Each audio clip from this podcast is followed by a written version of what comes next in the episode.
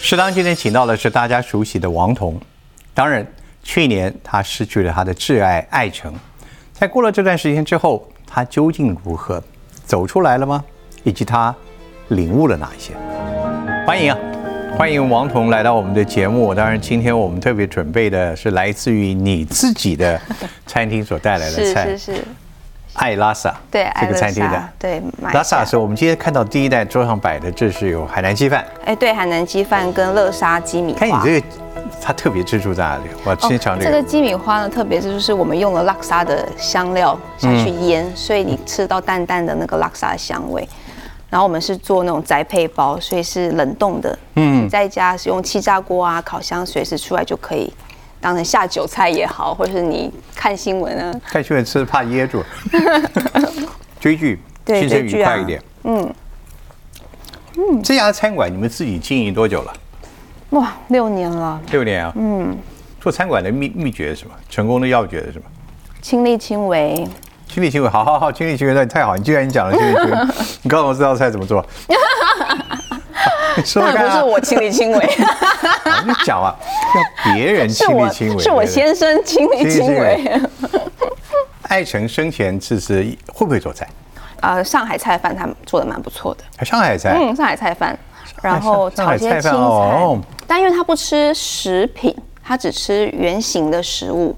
所以他平常我们在冰箱，我们冰箱就要就是肉，你不要肉就是对，就不要绞肉，他也不吃绞肉，他就只吃一般的那种水饺、馄饨这个他也不吃，不吃，嗯，他就是面面食。哎呦，还特别，嗯，蛮特别的。那你你有学到吗？有有受到他影响吗？有啊，受他影响啊，所以我都觉得我后来跟他就是这几年我都。身材保持的还不错哦，因为那些根本不吃是，就会吃比较 吃比较健康一点嘛。对，像我们两个在家里，我就会煎煎杏鲍菇啊，煎煎节瓜啊，然后呃煮一碗饭啊，我们就这样吃的，就当个晚餐了，这样很这么节省还是这么样养生？养生，然后也简单。嗯，对我们吃东西很简单。但是自己开的餐馆可是一点都不简单啊，是卖的都是这个对功夫菜，既既这个美味，而且这个其实说起来。还有还有些热量是是是是是，鸡饭这个哦，你一定要吃。人家都说海南鸡饭吃的是鸡，其实错了。海南鸡饭的重点是饭，它的香味还有满满的那个鸡鸡汁，都是被那个每个饭里这样吸得饱饱的。我们刚刚讲的，你亲力亲为已经打折扣了，你自己会会会不会做菜？我我跟你说，我算是食谱的小厨娘。我只要看食谱，我就太能大概做到八十分左右。不容易啊。嗯。那食谱大概很简单，豆浆食谱。没有。你慢慢来。可是你是台南人嘛？嗯。对台南的记忆是什么？你看看你自己，大概。我小时候，我常跟人家说台南没公车，然后被人家笑，被人家台北人笑。后来说有啦有啦，是我不知道。因为我都是爸爸妈妈，爸爸载我上下课嘛，嗯，然后长大之后自己骑摩托车，所以我就没有特别注意，因为我其实十四岁就出道了。王彤骑摩托车，这大家没有太多人看过，除了在在演演戏里面。到台北工作，我妈妈还说，因为家里那时候没有那么富裕嘛，所以他就不准我买车，他就说你就骑摩托车上班。嗯，我那时候是拍，我永远记得我拍刘伯温穿古装。我要一个人从新生北路骑车，然后以前又没有智慧型手机，我要先在家里打买那个地图啊，我把它打开，从新生北路要怎么到中影文化城呢？哎呦，外装线。对，我就是这样。然后中间换转点的时候要转到阳明山，哦，从故宫呃不从那个中影文化城转阳明山，我穿着古装，我就骑摩穿着古装骑摩托车上去，把我们的执行制作吓坏了。你都没有反抗过吗？有哎，但是因为我我从小是我有妈妈的，是会打骂教育的。打骂到什么程度？哦，我最我印象最深刻就是我常跟我同学说，我最好的朋友就是洗疗妥，就是专门擦淤青的药膏。对，现在改名叫洗疗淤了。哦。对啊，我在学校都是一直在擦 OK。对啊，那后来你现在公布这些应该没有问题吧？没有问题，因为后来其实我跟我妈和解。哦哦。因为我其实很怕我妈。小时候啊，然后后来我就后来我长大之后有了信仰，我就跑去问他说：“妈妈，你知不知道你小时候让我压力很大？我小时候你常打我，然后我很怕你。”然后我妈说：“有吗？他根本没印象哎，他就说，因为那时候我才二十三岁，我这么早就生你了，然后我要面对家庭的压力，白手起家，然后我要面对职场上的压力。我那时候他才二十三岁，工作上什么的，他说也许我真的有点有时候急了些，但我真的不知道原来我的教育方打骂的教育方让你这么的受伤。然后哇，那一刻就忽然觉得好释放哦，就跟我妈有很深刻的。那你那时候有有没有有没有想逃离这个家庭呢？有啊，我小时候还跑去我爸的书房找我的出生证明，哎，要干嘛？我觉得我不是亲生的，才会被这样打。但其实我小时候真的很皮啦。所以你那个时候呃逼很严，然后对爸妈的这样子，所以外界的很多事物对你应该还蛮有吸引力的哈。超有的，我几乎到台北就变成像脱缰的野马。你怎么会进到你你大家认识你是在两千年的阿扁跟阿珍的这个剧里面是，然后从那个开始你就在荧光幕上不断的出现了，那广告戏剧怎么样？是你你的第一次的这个进入这个圈子是是偶然吗？哦，超偶然的，因为那时候还有发镜，嗯，对。然后我国小六年级的时候，头发留到屁股，然后妈妈就说：“哎，那个明过几天你就要去把头发剪掉喽，因为你要进国中了。”然后我说：“那妈妈，我可不可以拍个沙龙照留作纪念？”那时候是风行拍一些那种沙龙照。然后刚好那时候台南的星光三月十三楼吧，就有在做那个婚纱展，然后我们就去逛，我就看到哎门口有一这么多间，然后就看到门口有一间是摆着萧蔷的照片，我就说妈妈我要这一间，因为我从小其实就有明星梦，然后后来才知道原来那个婚纱店是圈内一个很有名的摄影师陆沙洲开的投资的婚纱店。然后里面的化妆师就跟那个陆哥说：“哎，我们这边有个很可爱的小妹妹，最近不是想要发掘一些小明星吗？然后你来看看，这样。”那妈妈怎么被说服的？如果她那那管你那么严？其实哇，如果没有遇到这个机会的话，我从来不知道，原来我妈也曾经去试镜过。我老天，其实也想要当艺人，她比你还早一步。对，所以妈妈也曾经想要当明星，明星对。对，但后来就好像也是家里不允许。但是，所以他嗯一开始就就同意了。他跟我爸有开家庭会议，那我爸是非常不同意，因为刚好是在一个国小进国中一个很重要的求学阶求学阶段。但我妈就跟我说，我可以允许你去玩，但是就是玩票性质。你公你回来，你还是要回来上课，考试还是要回来照考。然后你台北、台南两边跑的时候，家里会成为你最大的后盾，接送啊什么的。然后你可以吗？你愿意吗？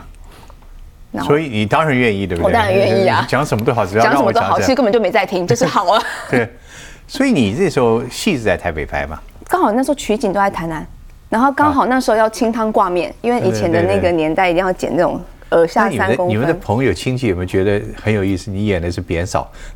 幼年。有有，他们觉得很特别，然后甚至我我一个更特别的机遇，就是因为我本性我本性口天吴，我的本性不是吴淑珍女士，对，人家以为是想说你们是不是亲戚，然后又是台南人，哇哦，然后一直到我呃看到报纸，我才知道原来我的艺名叫王彤，因为我的眼睛很大。所以要王，然后同，然后他说，呃，第二个字一定要上扬才会红，嗯，所以就叫王同。然后我把他原本有点觉得啊，改姓这样好吗？因为后来很多人看到我说，哎，王爸爸好，王爸爸好，可是我们家不姓王，对。然后但是想想也对，总不能叫吴桐吧？好，吴桐，对，后来就觉得可以接受了。那不管怎么样，这个名字。本名很多人现在反而不知道的，是不知道的。这个名字算是点亮了你的生命中的非常多的事情。是。但是我想回忆一下，您那时候等于十四岁开始进入这个半知半懂的进入这个行业。是。整体来讲，那个十四岁到高中这个阶段，嗯，到底是生活的适应最麻烦对你，还是演戏的适应？但是你那时候这段的记忆。你觉得对你印象最深的是什么？一下课大概四五点的时间，我就赶快飞奔去坐飞机，然后就进棚拍拍拍拍到隔天的凌晨三四点四五点，我就坐野鸡车，坐核呃核心或统联，然后这样边卸妆，然后边边就是开始整理东西，然后就睡觉，睡睡到天亮，然后进去上课。那还能上课吗？我还能上课哎、我还能上课哎、你拿出来是脚本，不是课本 啊？我还能上课老师，我拿哎错了。但后来有点我我我很怀疑你这你这个学生生活跟那个呃算半童星嘛？你已经对准童已经准少女明星了，是能够能够平衡吗？不能够啊，所以我在学校其实后来呃有些就是学姐啊就会跑来说，哎、哎、你是王彤哦，哇，帮我签一下名，然后我就签，他就把它在我面前把它丢地上，然后踩给我看，有什么了不起啦？这样，我就觉得，呜、原来有名的代价是这样哦。我想说，哦我是没有什么了不起呀、有点雾一头雾水。然后也有曾经走在路走在那个校园，然后有口水还是什么东西的，就滴到我头上，这样，然后才才头上去，然后就一群人笑声。因为你与众不同。对，然后其实我呃国中的时候比较少去上课，就只有段考前后会去上课，然后就呃就会很多人来看嘛，因为那时候的网络啊手机没那么发达，所以他们觉得哇台南出明星了这样，然后老师后来就说你可不可以下课的时候去训导处就是躲一下，不要在班级会就带有有给大家一些困扰，这样。所以整个过程对你的生命，呃你现在回想起来，是乐趣多还是困扰多，还是还是带来的这种现在回想起来有点空白，空白？空白，好像印象中就是工作、睡觉、学校这样。所以整个的学生跟这个演戏的这个同时兼顾，一直到到几岁？五专毕业，十五十七十好，同学对你可能另眼看待，对。老师对你呢？我觉得老师对我，我觉得我蛮 lucky，老师对我都蛮好的。嗯，我后来甚至我有延毕一年，因为我后来我我爸给我闹了一个乌龙。那时候我国中一毕业，然后我爸就说：“哎，你你要念什么科系？你一定要回来台南读哦，我不准你在台北读。”所以我就是一样维持南北两两地奔波嘛。然后我就说：“那你我的分数可以，我的分数可以到什么？”他说：“哦，你可以到检验科。”啊，我抽血我不行，我刚刚血会昏倒，然后再看看看啊，好啦，不然你去那个台南应用科技大学视觉传达设计系。我说这是什么科系啊？我爸说，我帮你查过，是传播系，你跟你的那个工作有关。我说哦，真的、哦，好，那好，那我就照你的意思，我就就做就读这个系。结果一进去，它是像美术系啊。根本不是传播，我爸看到“传达”两个字就以为跟传播有关系。我进去发现，天哪，他是画画的，他是要学技能的，他是要熬夜到天亮的误的，会一场。超级误会一场。然后一读要读五年，我真的是很崩溃。所以我那时候常常在摄影棚刷色票、哎。真的很崩溃，然后在摄影棚画素描、画色铅笔什么的。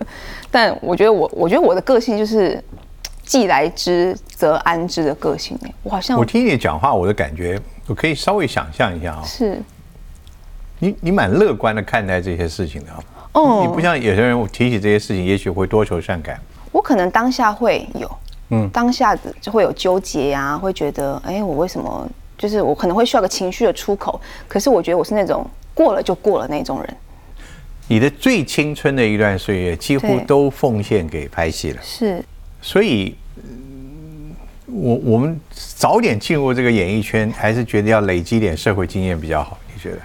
我觉得如果是我现在给新人建议的话，我会觉得你累积点社会经验再进演艺圈会比较好。以现在竞争能力这么强、竞争力这么强的状态之下，我觉得要有自己的够厚的那个基底，还有我觉得内心的那个心理素质要够强大。比如说酸民啊，或者是人家的有色的眼光啊。那你都靠着什么样的个性去去去面对、去克服？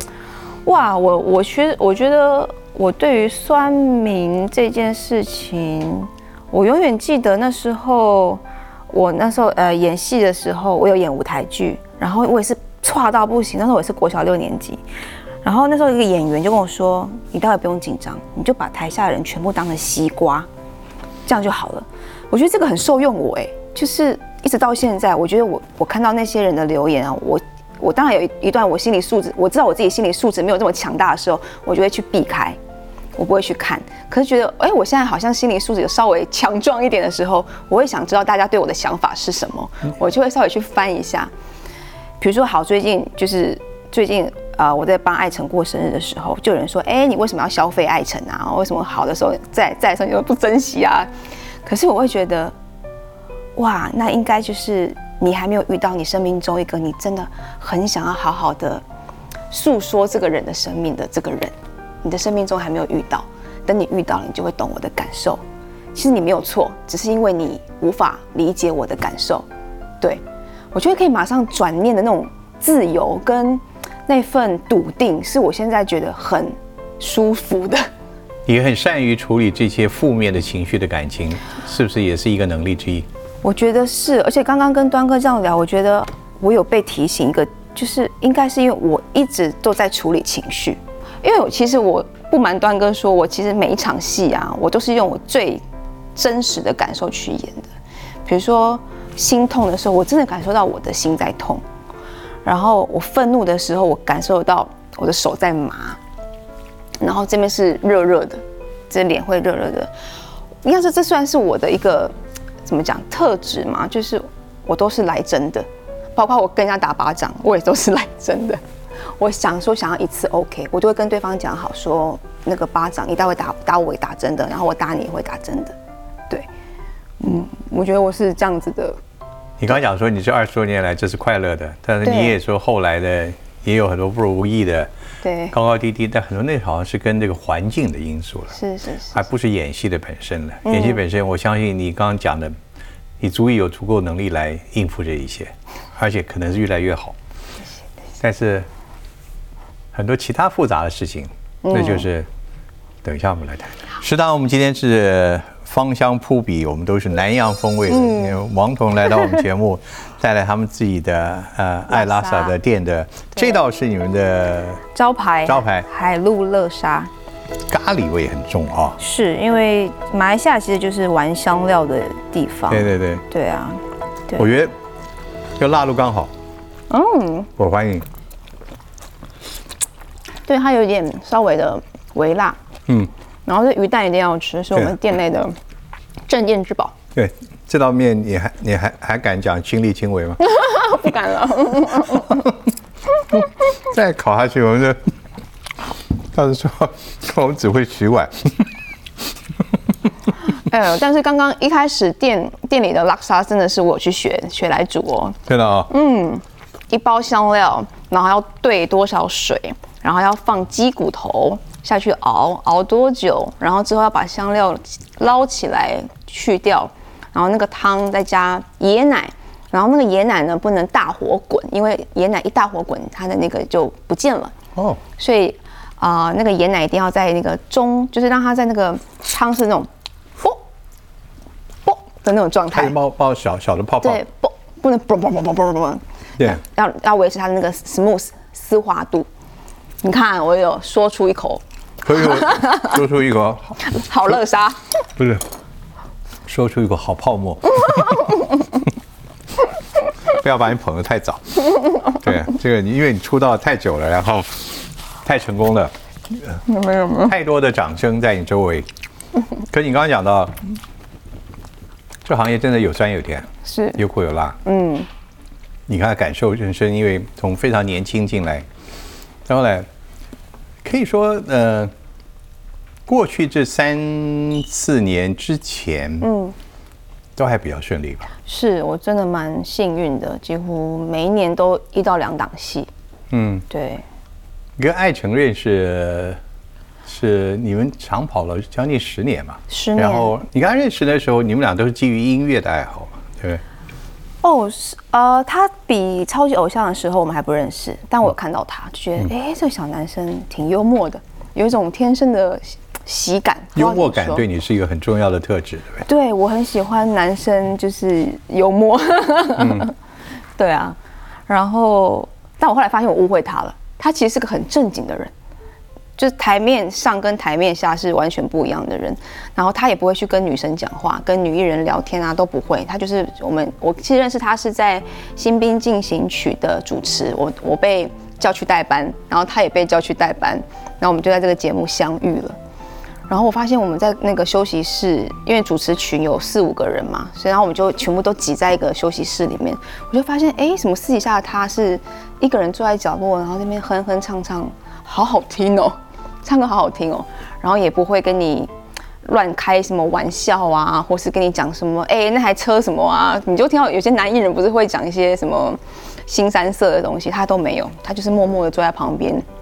不是在摸摸他的耳机啊，就是在看他的麦克风啊。那那你们俩怎么开始？因为如果他是默默的话，那势必有一个人要他约我吃饭。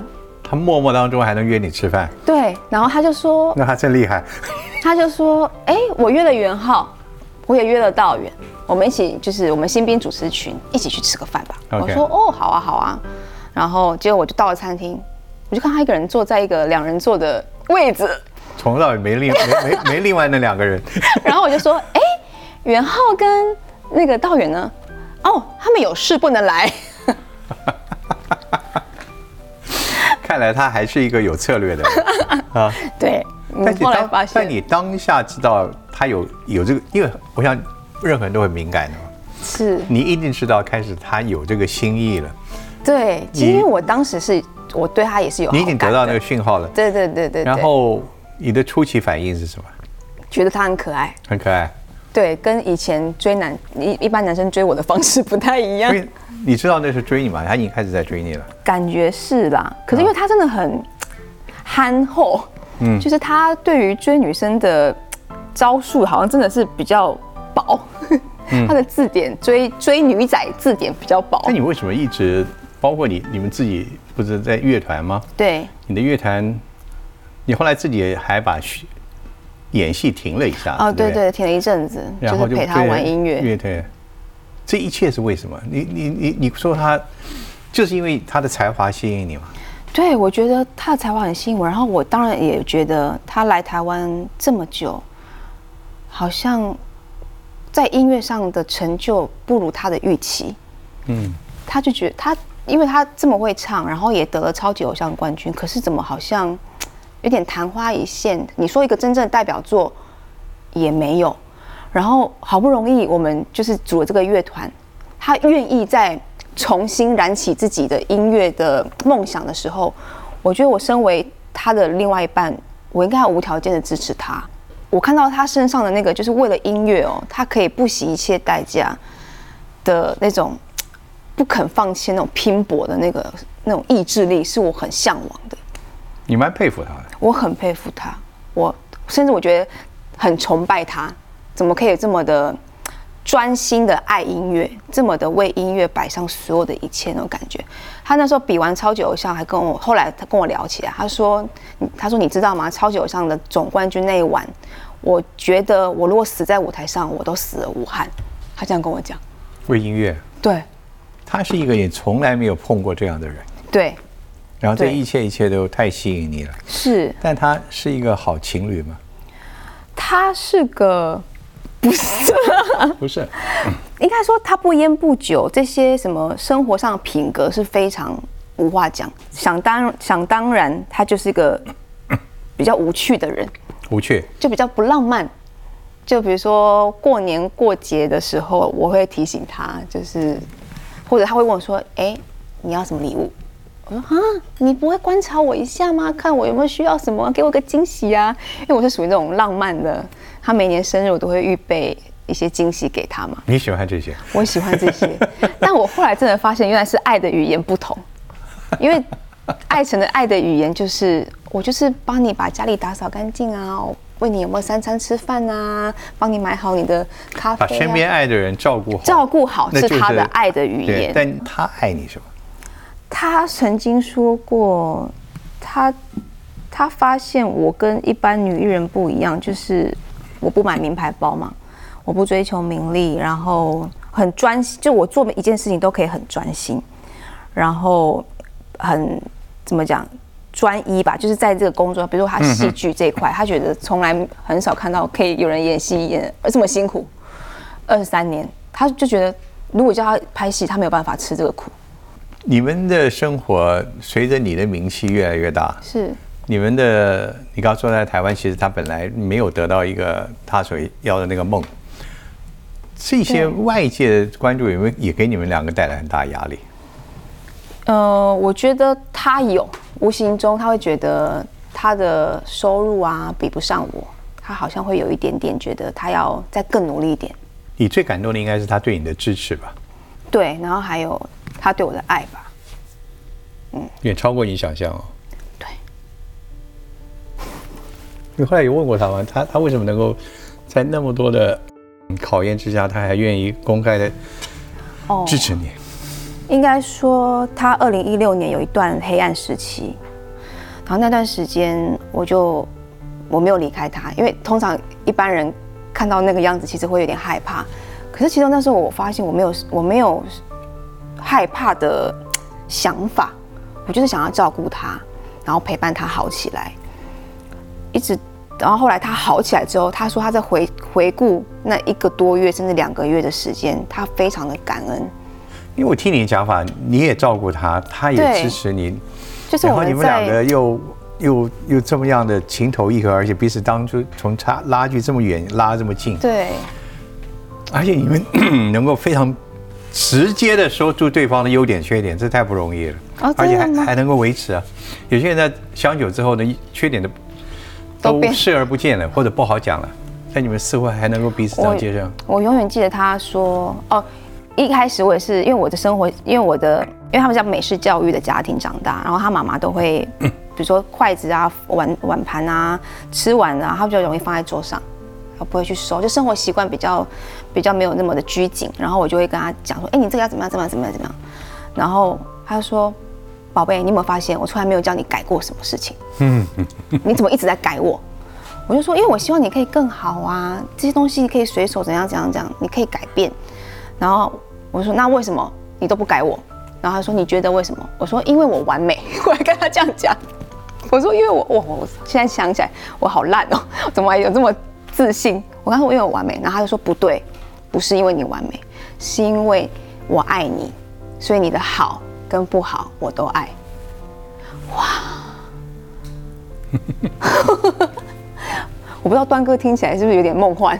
我刚刚讲说你们你们为什么不早一点 把自己的定下来，甚至也可能你现在你们已经有一个你自己一直觉得遗憾的一个没有一个下一代。嗯，应该说他自己也觉得他的经济能力没有办法给予我一个很。还是你的问题？我其实我我觉得我自己也有啦，就是我对我家家里那一块，我爸妈是不放心的，就是他会觉得，哎，再看看啊，再看看，你还这么年轻，没有关系啊。所以你现在想来有没有点遗憾？哦，超遗憾的。哦，也也许这个人他有了家庭，他的很多责任感，对，压力绝对有，是是是是但那份是责任感也许就可以把他留下来。对啊，我会想过，也许会不一样，可是后来又想想，觉得你现在想没有用嘛，因为我觉得这一路走来也不会白费。对啊，就是该发生的事情就会发生，那这也是你做的选择。那既然是你做的选择，你就要负那时候责任也要回去啊。对，马来西亚的安排。你们那时候有在开始规划未来的生活了吗？有有，其实呃，二零二二年去年的时候，我们就想说，二零二三年要生个孩子。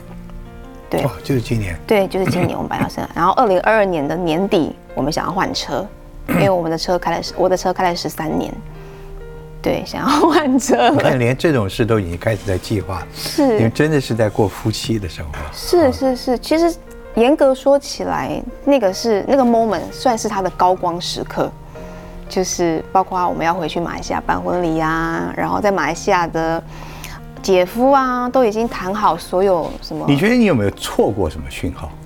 错过什么能够拉回来他的？嗯，也许，也许我觉得，因为我我觉得我不是全知全能的嘛，也许我觉得我不敢说没有，可是我真的现在想不到。但我你说你如果真的要说的话，就是他很急着想要给我好生活，嗯，这个这一点吧，因为我那时候八月十四号的时候，十三十四号，他也跟我说，哎，宝贝，今天是十三号，明天十四号。我说，嗯，什么意思啊？他还说一生一世啊，嗯，我说，哦哟，我说现在变浪漫了，我说你现在变浪漫了，这样。他十七号走的，对，十七号走的。然后他就说：“哎，我看维基百科，他竟然写我住大安区，哎，我买大安区的房子给你。”我就说：“不不不，不用大安区好贵哦。”这样，我说：“我说有啊，你有住过大安区？因为我们教会在大安区嘛。”我就我就调我就调侃他，我就说：“你这边住过一个月，所以你算住过大安区。”所以维基百科写的没有错。我还这样跟他说，我会觉得他有那是那那一段时间有点急啦，就包括我们去要准备要回马来西亚的时候。他有请二姐夫帮他谈一些代言呐，然后都谈好了，就是会有一些进账，然后包括因为那时候因为餐厅疫情的关系嘛，所以有赔一些钱，所以他对于 给我过好生活这件事情是很在意的。那最后的情况还真是是一个谜团哈。对对对，因为看起来他一切的生命的欲望其实是很很正面的。是，而且很多事情都已经规划好，正要。持续的执行下去，对。因为事情隔了不算长，我觉得这个事情可能永远，你每一段时间，你可能的感受都会越来越深。嗯嗯。到现在为止，你自己觉得，其实我们应该更问你怎么样？是，其实今天这个端哥这个邀约，我其实是很感感动的，就是因为我们今天录影的时间是十七号。就是九个月，那其实，呃，这段时间，我一直在感受，就是，我就开始在问自己，就是，呃，每个月每个月我的状态如何？每个月每个月，每天每天你学到了什么？我就开始会问自己说：，哎，你好一点了吗？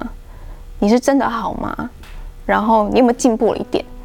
我永远记得那时候，前面五天，我是我我懂什么叫废废寝忘食啊！以前看到这个成语，你没有感觉吗？就觉得哦，废寝忘食，哇！你你终于明白那个文字是有力量的，你终于明白这个文字是可以真实去经历的。然后一直到十第十一天，我才有口渴的感觉，就是那个。原来我们的人的那个心啊，是真的可以像死掉这样，但但就是这这一路，我觉得我很感谢我自己有信仰啊。当你觉得你在那个那个瞬间，你好像你的世界好像崩塌了，然后被炸毁了，然后全部废墟的时候，好安静哦，你的世界会变得好安静。但是但是你重新。再站立起来的时候，是因着有家人的陪伴、教会的陪伴，你就看到这些人为什么要这样帮我啊？我是谁啊？为什么他们要这样爱我？啊？然后，甚至我八月底我就起来继续的陪伴我们的粉丝，因为我跟爱成班之前就有在开个群组，我们就会跟这些粉丝陪伴他们，然后读圣经，我们一直都有在。在做这件事情，一直到八月底，我就重新做这件事情。然后我当我发现，当我给的时候，我就变成了一个不会再一直单顾自己悲伤的人。哪些的衣锦衣物，你会会触动你的？嗯，你看到什么东西？看到什么？看到什么东西？其实他的东西我有一大部分都还没有整理。你不敢整理吗？对，不太敢整他的鞋子。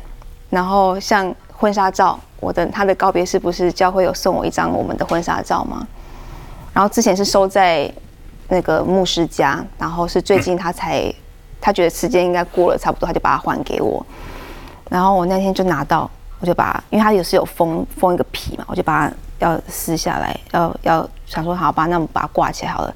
就一要撕起来的时候还没有那么的触动，然后一挂上去说，天哪，就是我在发抖了，就是我发现哇，嗯，好像还不行，然后我就哦，赶快把它放下来，然后就盖起来，我就觉得哇，我现在的 有些事情好像真的要去碰触才知道我到底 OK 了没有，我自己也不知道，可是我愿意去试，我愿意去试，因为我觉得。我好像外界看起来，我好像失去了爱成，可是我会想，我其实也得到很多别人的爱啊。然后我觉得我学会了勇敢吧，对我觉得这是爱成给我一个很大的礼物，就是勇敢跟独立。那时候我从那个原本的家搬回来，你要整理东西啊，然后当然不免俗的就是有东西会掉嘛，就砸到我的脚，超痛的。超痛的，然后一看就马上就 O C 啦。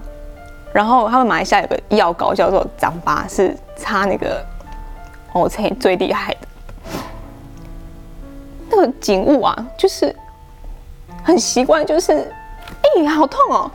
明明就会应该是有一个人会说：“哎呦，安怎呢？哦，路麦用，路麦用了，你不要用，你不要用，我帮你擦药。”就是一砸，好痛哦！就旁边是安静的，可是脑中是有那个他跑过来那个画面，然后我才意识到，哦，他真的不在了。不然其实有好多个时刻是我会觉得是梦吧。哇，这个噩梦赶快醒来好不好？应该是梦吧。对啊，明明那个什么牙刷也都还挂着，然后他的高血压，他吃高血压的那个切药切药一半。都还在，怎么这么快就？你还没有一切要准备走出来，而且可能可能你还要一段时间去把它继续留在你的旁边吧。是是是是，这也也许是一个他或上帝的安排。对，要把它再留在你身边一段时间。对，我是不会去特别要。强求啊，或是要改变些什么？这一段人生，你觉得你将来会怎么怎么看？从你十四岁到你现在，经过二十年的努力，但又碰到这样子一个事情，是？你觉得你将来会怎么看这段过程？我会觉得很感恩呢。嗯，成长吗？我觉得很感恩。当然，我觉得成长是一定有的。然后一定有我该学会的一些事情。也许我不该问你，你未来还能接受感情吗？我没有预设立场，嗯，但我觉得主权不在我。